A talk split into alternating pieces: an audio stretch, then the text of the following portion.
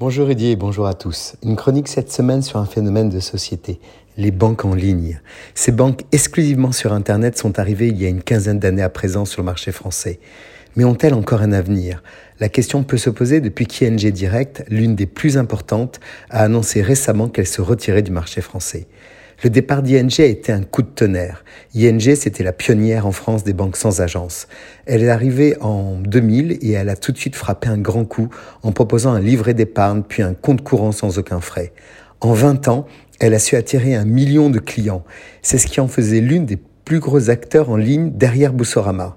Mais voilà, elle a stoppé net son activité parce qu'elle n'arrivait pas à être rentable. C'est que le marché français est hyper concurrentiel. Vous avez une dizaine de banques en ligne qui se battent à coups de cartes de paiement, de services bancaires gratuits pour attirer les consommateurs. Le constat est pourtant sans appel. Quasiment aucune n'est aujourd'hui encore profitable. On peut alors se poser la question, et si ces banques étaient en fait des poissons pilotes pour d'autres banques? Car elles sont presque toutes adossées à des établissements bancaires bien connus. Derrière Boursorama, vous avez la Société Générale. Pour Fortuneo, c'est le Crédit Mutuel. Le Crédit Agricole lui a lancé Before Bank quand la BNP a créé Hello Bank. Ces banques en ligne testent donc de nouveaux produits, de nouvelles fonctionnalités que les banques traditionnelles peuvent ensuite utiliser pour leur activité digitale. Elles permettent aussi d'attirer des clients, souvent jeunes, qui ne voient pas l'intérêt de mettre un pied dans une agence pour gérer leur argent. Leurs marges de manœuvre sont faibles. Elles arrivent à se rémunérer sur des produits bancaires spécifiques, comme les intérêts des crédits par exemple, mais ça ne compense pas les lourdes dépenses, notamment dans le marketing et les campagnes de pub. Autant il y a 20 ans, elles avaient bousculé le marché bancaire, autant aujourd'hui elles sont presque banalisées avec l'émergence de start-up encore plus agiles et innovantes comme Finch par exemple, nouveau triblion du secteur qui propose à la fois des comptes pro et des comptes particuliers et s'adosse à la Brinks pour déposer des espèces dans les multitudes de bureaux de tabac ou qui propose des cashbacks auprès de, de très nombreuses enseignes.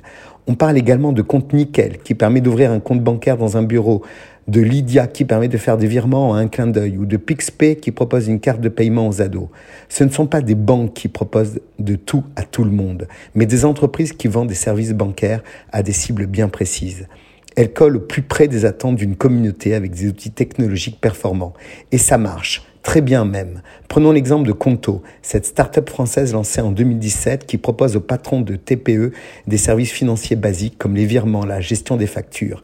Elle a déjà séduit 200 000 clients et vient de lever 486 millions d'euros auprès d'investisseurs. Résultat, elle est valorisée à 4,4 milliards d'euros.